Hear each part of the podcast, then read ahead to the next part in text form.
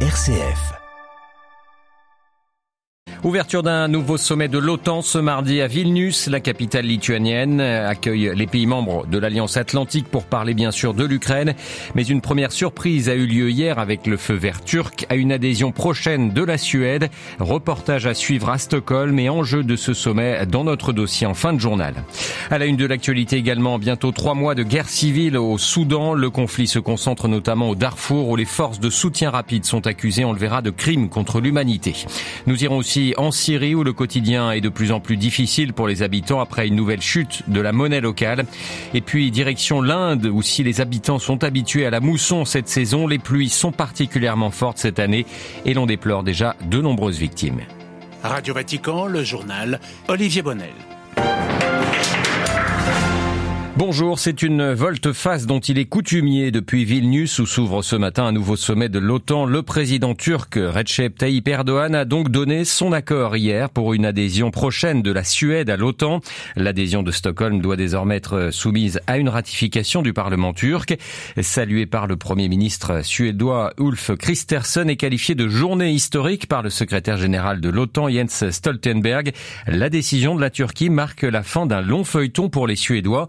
Reportage de notre correspondante à Stockholm, Carlotta Morteo.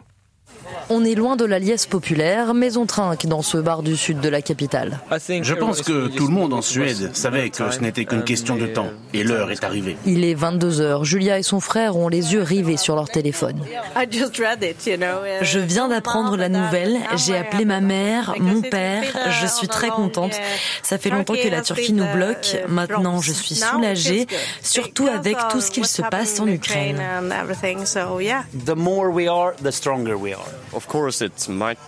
Plus on est, plus on est fort. C'est vrai, ça donne un sentiment de sécurité, mais c'est aussi plus de responsabilité pour la Suède si quelque chose se passe en Europe. Un peu plus loin, un groupe de jeunes a du mal à faire le deuil d'une politique étrangère marquée par 400 ans de non-alignement. On est un peu dévasté par cette nouvelle. On aurait voulu uh, un référendum. C'est le retour de la guerre froide. On va renforcer notre armée. Ça va nous coûter beaucoup d'argent et puis on se fera la guerre sur un coup de panique. Marit, 72 ans, d'origine finlandaise, a tout entendu et soupire. Je préfère être dans l'OTAN, on n'a pas le choix. La Russie est trop agressive. Poutine, c'est un nouvel Hitler. Stockholm, Carlotta Morteo pour Radio Vatican. Et parmi les autres sujets au centre des discussions à Vénus, c'est mardi et mercredi une future adhésion de l'Ukraine. Nous avons besoin d'un signal, d'un signal clair de la part des Occidentaux quant aux perspectives d'adhésion, a souligné hier Volodymyr Zelensky. Présent à Vilnius, le président ukrainien rencontrera demain en tête à tête son homologue américain Joe Biden. Apprend-on ce matin sur le terrain, Kiev a été la cible la nuit dernière d'une nouvelle attaque de drones de fabrication iranienne. Ils ont été abattus par la défense anti-aérienne. Sur un plan diplomatique, le Saint-Siège poursuit lui ses efforts de médiation entre l'Ukraine et la Russie pour faire revenir les enfants ukrainiens déportés. C'est ce qu'a souligné hier le cardinal Pietro Parolin. La prochaine étape consistera d'abord à contrôler l'identité de ces enfants et ensuite à voir comment les faire revenir, en commençant par les plus fragiles, a expliqué hier le secrétaire d'État du Saint-Siège à l'issue d'une conférence. L'OTAN et l'Ukraine, on en reparle en détail dans notre dossier à la fin de ce journal. Bientôt quatre mois de conflit et toujours pas de trêve au Soudan. L'armée et les unités paramilitaires des forces de soutien rapide s'affrontent pour le contrôle du pays. L'armée du général Al-Boran a expliqué hier refuser des pourparlers à des, de participer pardon, à des pourparlers de paix en Éthiopie organisés par quatre pays, le Kenya, l'Éthiopie, Djibouti et le Soudan du Sud.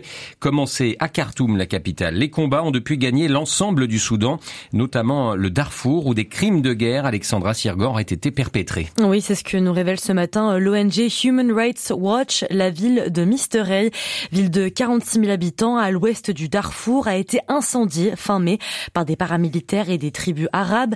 L'attaque a fait 97 morts selon les responsables locaux, au moins 40 selon l'ONG.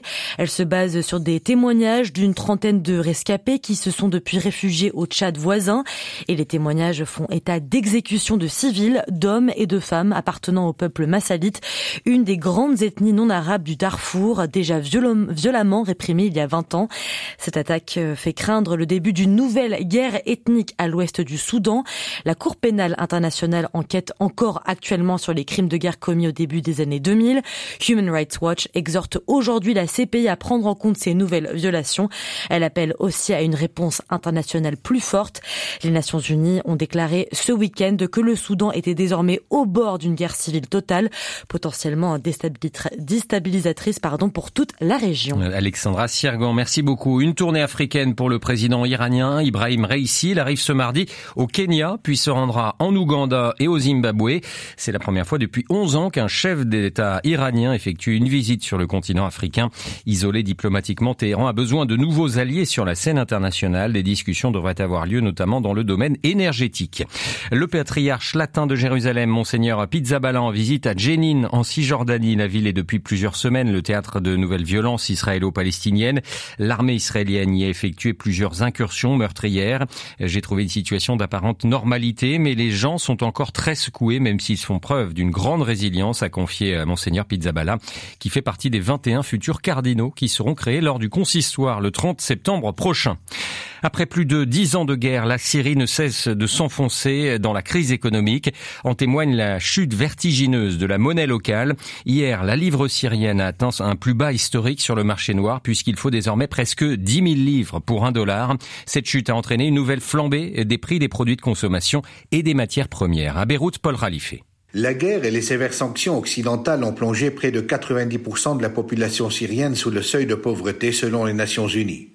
Les Syriens ont vu leur situation se dégrader davantage lundi après un nouveau plongeon de la livre face au billet vert.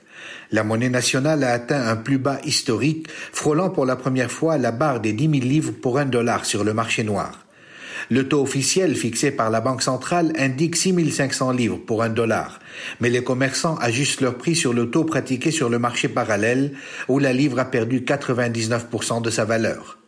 La dépréciation de la monnaie nationale affecte naturellement le pouvoir d'achat de millions de Syriens qui continuent de toucher leur salaire en livres.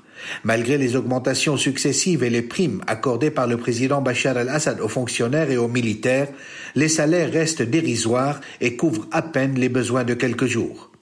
En plus de l'effondrement du pouvoir d'achat et de la hausse des prix, les Syriens sont confrontés à des pénuries chroniques de carburant. La plupart des champs pétrolifères sont exploités par les milices kurdes au nord-est et à l'est de la Syrie sous la protection directe de l'armée américaine. Par conséquent, le gouvernement central, qui contrôle près de 70% du territoire, n'est pas en mesure d'approvisionner suffisamment le marché. Paul Khalife, Beyrouth, RFI pour Radio Vatican. Une réunion des ministres des Affaires étrangères des pays de l'ASEAN, l'association des nations d'Asie du Sud-Est, s'ouvre ce mardi en Indonésie pour évoquer en particulier la crise en Birmanie. La junte militaire birmane refuse toujours de mettre en œuvre un plan en cinq points qui ouvre au dialogue avec l'opposition. Après le Pakistan, le nord de l'Inde est désormais confronté à l'une des moussons les plus intenses de son histoire. À New Delhi, le niveau des pluies est inédit depuis 40 ans et dans les États voisins, les précipitations ont fait déjà une vingtaine de morts. Les précisions de notre corps correspondant régional Emmanuel Derville. La saison des pluies est un phénomène habituel en Inde comme au Pakistan. Mais cette année, les précipitations ont atteint un niveau rarement vu et provoqué une montée du niveau des fleuves. À New Delhi, les autorités craignent que la Yamuna sorte de son lit dans les prochains jours. Les écoles sont fermées, de nombreuses artères sont submergées et les automobilistes doivent batailler dans des embouteillages monstres. Ce chaos en dit long sur le niveau d'impréparation des infrastructures urbaines indiennes aux aléas climatiques. Dans les régions voisines de l'Himachal Pradesh et de l'Uttarakhand, les pluies torrentielles ont provoqué des glissements de terrain et endommagé des routes. Dans l'état de l'Assam, dans le nord-est du pays, des milliers de personnes ont dû être évacuées. La situation est également préoccupante au Pakistan, où les rivières du Pendjab, frontalier de l'Inde, ont commencé à déborder. Les forces paramilitaires ont commencé à faire évacuer plusieurs villages et tentent d'anticiper de probables inondations. New Delhi, Emmanuel Derville pour Radio Vatican. Un mot de France avant de passer à notre dossier où les violences urbaines, euh, suite à la mort d'un adolescent tué le 27 juin dernier par un policier, ont entraîné des dégâts estimés à 650 millions d'euros. C'est la facture présentée ce matin par la Fédération euh, des assureurs. La fédération qui a décompté plus de 11 000 déclarations de sinistres euh, liés aux violences nocturnes. Plus de 3 700 personnes avaient par ailleurs été placées en garde à vue en lien avec ces émeutes. Thank you.